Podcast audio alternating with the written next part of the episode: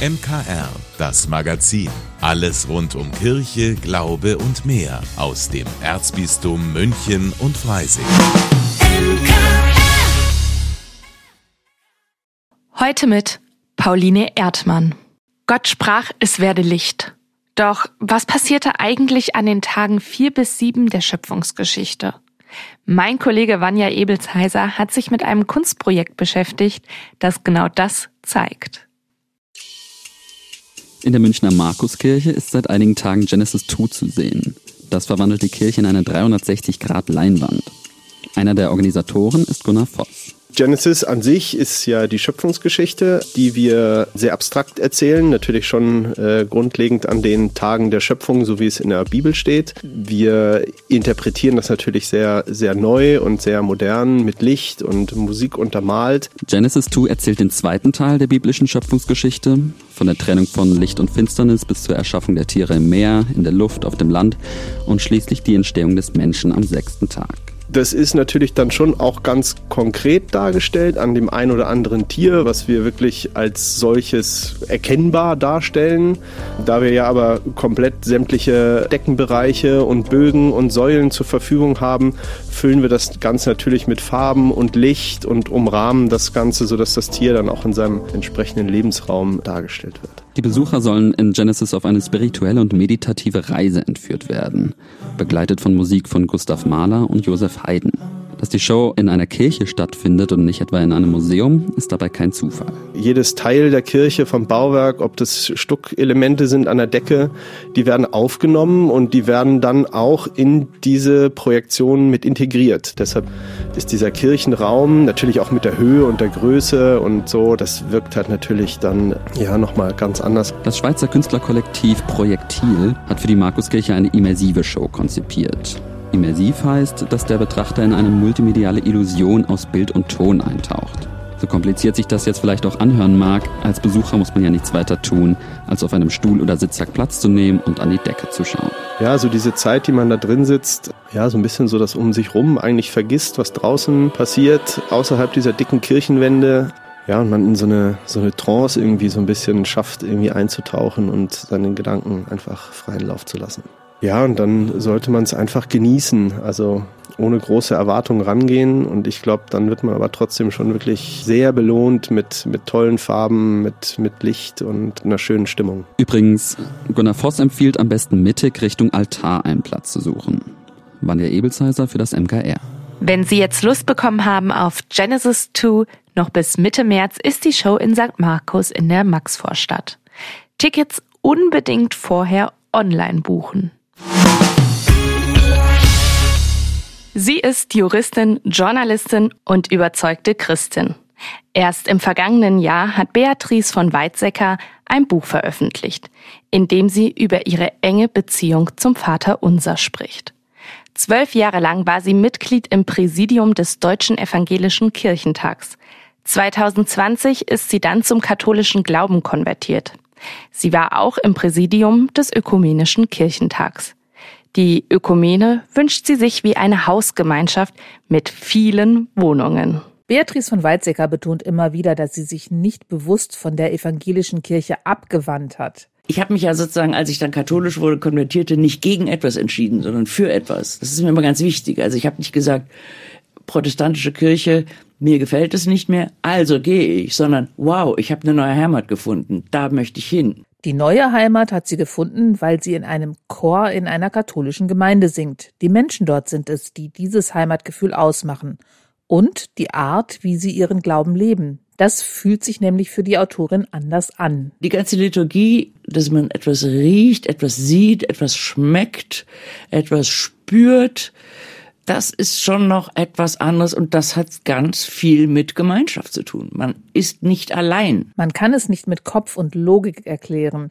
An ihre Arbeit als Präsidiumsmitglied des Ökumenischen Kirchentags erinnert sie sich gerne. Sie glauben gar nicht, was nachts in irgendwelchen Küchen, wenn die Hälfte schon schläft, noch geredet wird über Losungen, über das Kirchentagsmotto und so weiter. Und da waren sich die Menschen in den allermeisten Dingen sehr einig und haben viel mehr Gemeinsamkeiten gefunden als Unterschiede. Es ist wie immer im Leben das Geheimnis dass das Leben aus Menschen besteht.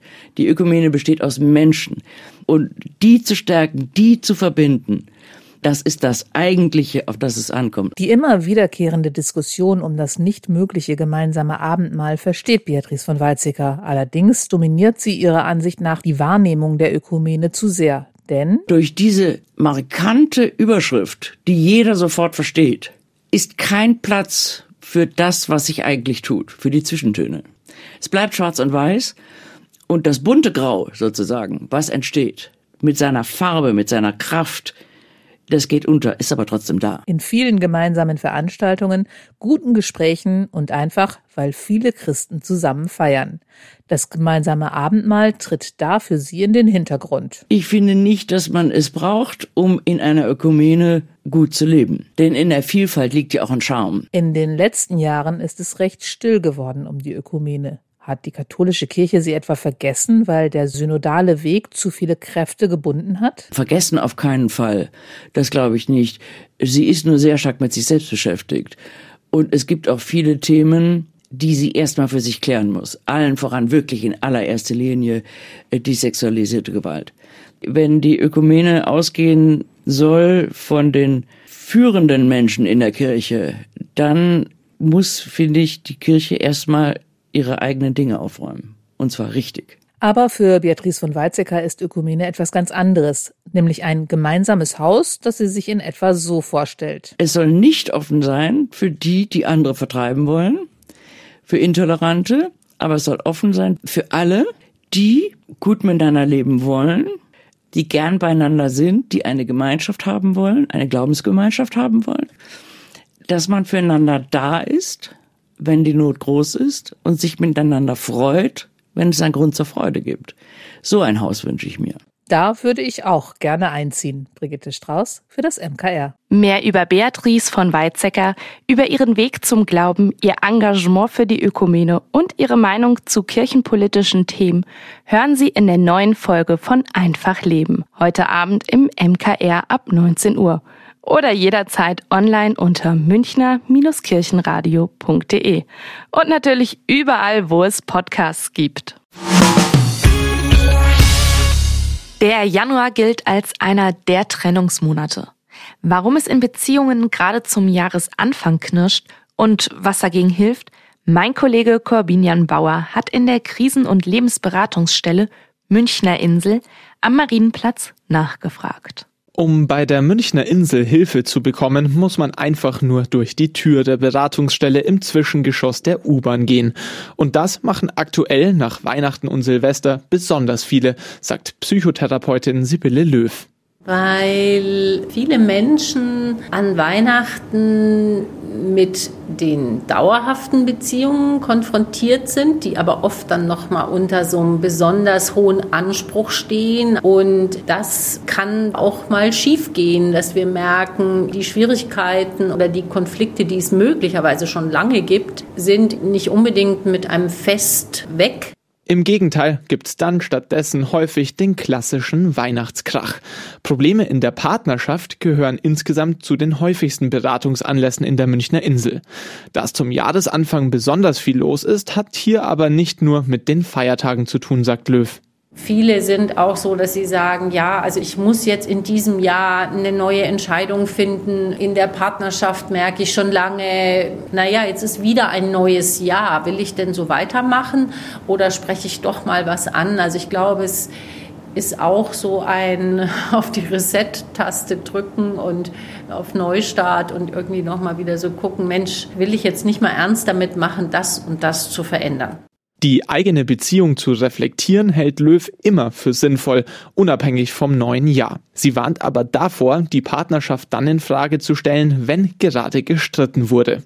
In Situationen, in denen ein Konflikt dann wirklich hochkocht, also wenn beide Seiten, wenn man sich wirklich streitet, wenn man wirklich irgendwie wahnsinnig betroffen ist, verletzt ist, wütend ist, was auch immer, da empfiehlt empfehlen wir eigentlich aus Erfahrung, dass es besser ist, dann erstmal Abstand herzustellen. Um zum neuen Jahr etwas in der Beziehung zu ändern, muss man außerdem nicht gleich darüber nachdenken, sich zu trennen. Man kann auch einfach mal ganz ehrlich miteinander sprechen. sich sagen, was sie sich eigentlich so wünschen würden.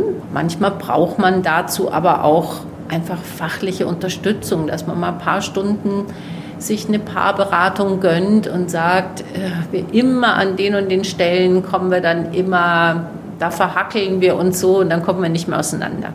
In genau solchen Fällen versuchen Löw und ihr Team zu helfen. Kostenlos und ohne Termin. Einfach ins Zwischengeschoss am Marienplatz kommen. Die Münchner Insel hat dort werktags zwischen 9 und 18 Uhr täglich geöffnet. Corbina Bauer für das MKR. Ich weiß nicht, wie es Ihnen mit Ratgebern geht, aber mir sind die oft ein wenig zu trocken und humorlos. Meine Kollegin Gabi Hafner stellt heute in unserem Lesetipp einen Krimi vor, dessen Hauptfigur unbedingt mehr für seinen Körper tun muss und dafür von seinem Achtsamkeitstrainer betreut wird. Münchner Kirchenradio Literatur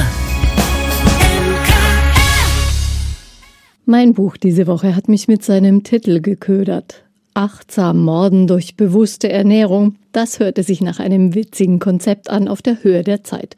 Und dafür kann Autor Carsten Düss auch eine gewisse Nachhaltigkeit anführen. Es ist bereits der fünfte Krimi, in dem sein Protagonist Morde begeht, die er verkauft als das Ergebnis einer Lebensumstellung im Sinne der Achtsamkeit. Bewusste Ernährung also diesmal zu einer Jahreszeit, in der viele nach der üppigen Weihnachtszeit an ihrem Körper arbeiten, vielleicht auf Alkohol verzichten, aber hoffentlich nicht auf Bücher und Humor. Die Handlung. Wie ein Menü gliedert der Autor seinen Krimi einsetzend mit dem Amüsgirl, einer appetitanregenden Gaumenfreude. Das ist hier die unter Einsatz sämtlicher Körperreserven verhinderte Entführung von Emily, der siebenjährigen Tochter der Hauptfigur, Rechtsanwalt Björn Diemel. Sein Handy setzt zwar den Entführer außer Gefecht, wird aber von letzterem mitgenommen. Darauf befindet sich ein kompromittierendes Foto. Es zeigt den Anwalt und seine engsten Getreuen beim Ausbau einer Marihuana-Plantage unter dem Tigergehege des Zoos. Nun gilt es also, den gescheiterten Entführer und seine Komplizen zu finden. Und das Ganze gelingt durch bewusste Ernährung. Wer Björn Diemel aus den vorherigen Krimis schon kennt, weiß, das ist kein gewöhnlicher Anwalt. Er hat seinen schwerkriminellen Mandanten Dragan mit seinem ersten achtsamen Mord zur Seite geräumt und dann dessen Position im Syndikat eingenommen. Seine Ehe ist trotzdem auf der Strecke geblieben. Seine Lage als geschiedener Vater mit einem Besuchsmodell für die Tochter ist eins der Themen, die der Autor kräftig mit Ironie begießt. Anders dagegen bewusste Ernährung. Denn der Sprint im Zoo hat Diemel erkennen lassen, es bringt nicht mehr weiter, sein Gewichtsproblem zu ignorieren. Während die illegale Plantage im Zoo weiterhin gedeiht und die Faszination für das Tigerpärchen Ayur und Veda wächst, teilt der Rechtsanwalt seine Tage in Quality Time mit seiner Tochter, in die Verfolgung der Täter und seine erste Erfahrung mit Heilfasten. Angeleitet wird er detailliert von seinem Coach Joschka Breitner. Und wer sich vorgenommen hat, sich näher mit dem Konzept des Heilfastens vertraut zu machen, kann diesen Krimi vermutlich als kompletten Leitfaden verwenden. Björn Diemel jedenfalls bekommt durch die Fastentage einen besonders klaren Kopf. Die Hintergründe der Entführung werden geklärt und eine achtsame Lösung für die Täter gefunden, die selbstverständlich nicht den gängigen Regeln des Strafrechts entspricht. Und die Tiger, die brauchen natürlich nicht zu fasten. Vergnügungsfaktor. Es lässt sich wohl ahnen, die klassische Spannung eines Krimis steht hier nicht im Vordergrund, sondern das Gespanntsein auf den nächsten Gag, das nächste Wortspiel, für das man dem Autor Achtung zollt. Ein Highlight auch die Zitate aus den Büchern des Achtsamkeitscoaches. Damit könnte er wohl auch auf dem realen Buchmarkt Erfolg haben, etwa mit dem Titel Entschleunigt auf der Überholspur Achtsamkeit für Führungskräfte. Vielleicht gibt es das Buch sogar geschrieben von Carsten Düss als Ghostwriter. Wundern würde es mich nicht.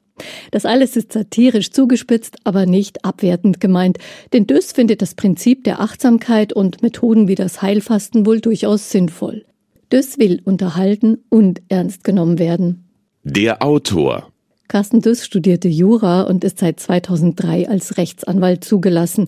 Die Medienbranche und Comedy aber sind ebenfalls schon lange Teil seines Lebens. Seinen Gerechtigkeitssinn und den Arbeitsalltag der Rechtsschützer das konnte er nicht so recht übereinbringen. Eine achtsame Entscheidung könnte man sagen, in diesem Fall ein anderes Berufsfeld auszubauen. Ein zufällig ergattertes Praktikum war der Anfangspunkt. Nach einigen Nebenjobs war er leitender Autor für Ladykracher und wurde dafür mit Fernseh- und Comedypreisen ausgezeichnet. Seit 2018 landet er mit der Achtsam Morden-Reihe regelmäßig Bestseller, inzwischen in 21 Sprachen übersetzt. Auch die Hörfassungen sind sehr beliebt. In seinen Krimis scheinen sich das Comedy-Talent und die seriöse Seite von Carsten Düss aufs Schönste zu verbinden. Fakten zum Buch. Netflix wird die intelligenten Spaßkrimis der Achtsam Morden-Reihe als achteilige Serie herausbringen. Gedreht wird gerade bei Berlin mit Tom Schilling in der Hauptrolle. Ein Veröffentlichungsdatum gibt's noch nicht. Also schnell noch lesen, denn nur beim Lesen kann die Achtsamkeit zu ihrem Recht kommen, ganz im Hier und Jetzt zu sein. Das wäre mein Vorschlag. Achtsam Morden durch bewusste Ernährung von Carsten Düss ist erschienen im Heine Verlag. Sie können das Buch kaufen in der Buchhandlung Michaelsbund oder online auf michaelsbund.de. Vielen Dank, dass Sie sich unseren Podcast MKR, das Magazin des Münchner Kirchenradios, angehört haben. Wir freuen uns, wenn Sie unseren Podcast abonnieren und in der Podcast-App Ihrer Wahl bewerten. Am liebsten natürlich mit fünf Sternen. Wir haben auch noch viele andere schöne Podcasts. Diese finden Sie unter münchnerkirchenradio.de und überall, wo es Podcasts gibt. MKR, wir machen Ihren Podcast. MKR, mehr Tiefgang für den Süden.